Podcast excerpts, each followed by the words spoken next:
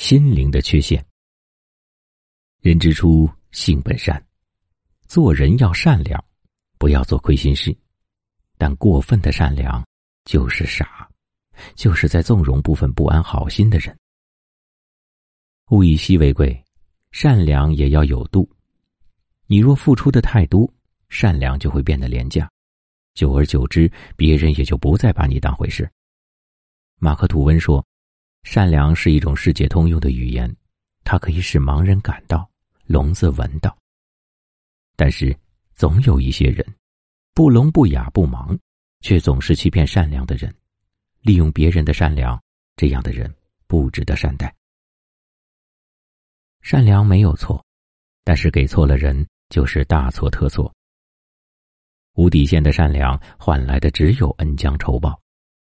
古话说：“生米养恩人，斗米养仇人。”我们都知道，善良是一种美德，对人要和睦，处事要豁达。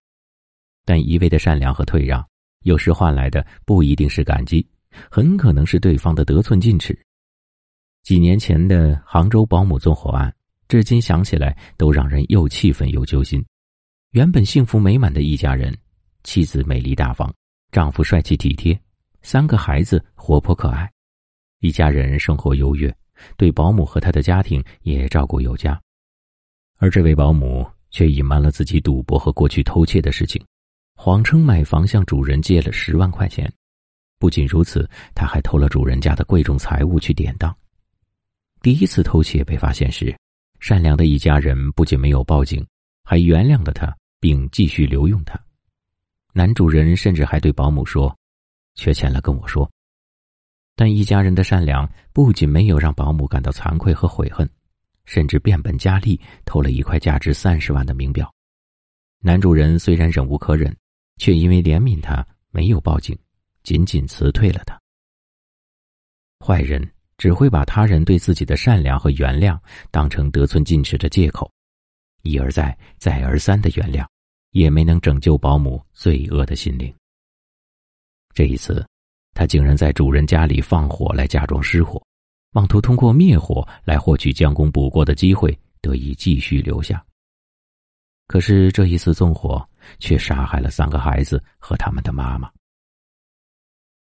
无底线的善良，有时候只会喂饱没有良心的人，最后变成了吞噬我们的仇人。这个世界上，不是所有人都会对我们的善良投桃报李。善良是很珍贵的，但善良要是没有长出牙齿来，那就是软弱。人心复杂，无论是亲人。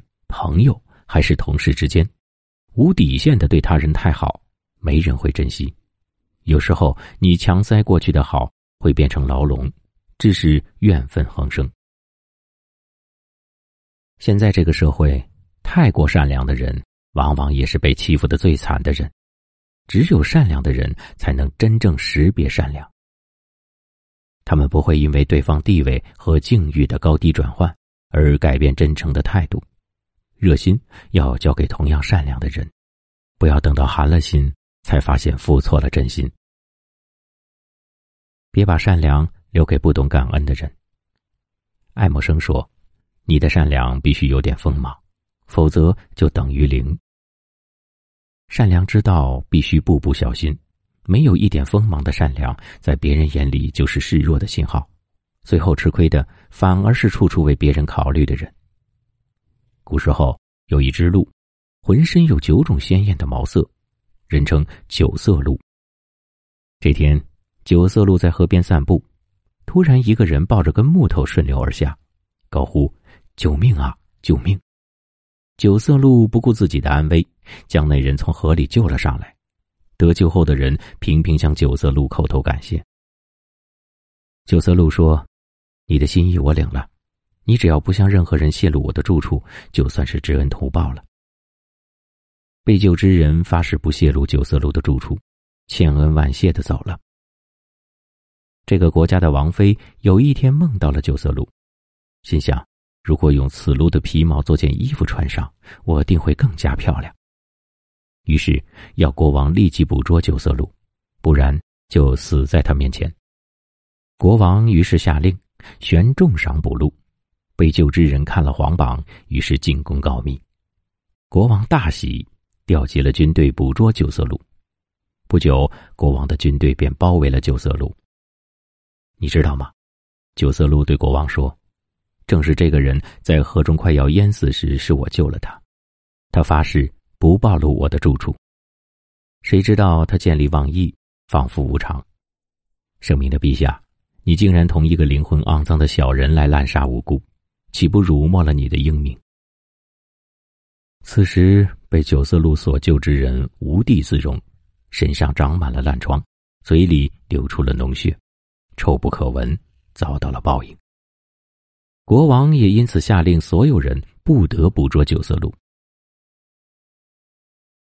有的人人品有问题，你对他善良也无法改变他的品行，甚至他会为了自己的利益把你拉下水。遇到这样的人，请收起你的善良，别把你的善良给错了人，避免惹祸上身，不要让自己寒心。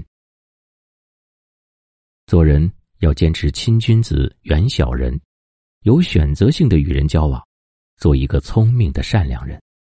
善良无错，请把你的善良给对的人。你的善良要有尺度，这世上最难测的。就是人心，最欲壑难填的也是人心。在你的身边，不是每一个人都懂得知恩图报，有些人就算你付出再多的善良，对他再好，他仍然觉得你亏欠他。对于这样的人，一味的忍让就是在纵容他人行恶。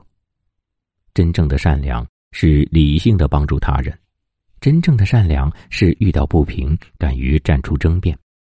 真正的善良是要有自己的底线和尺度，在给予帮助的同时，也要保证自己不受伤害。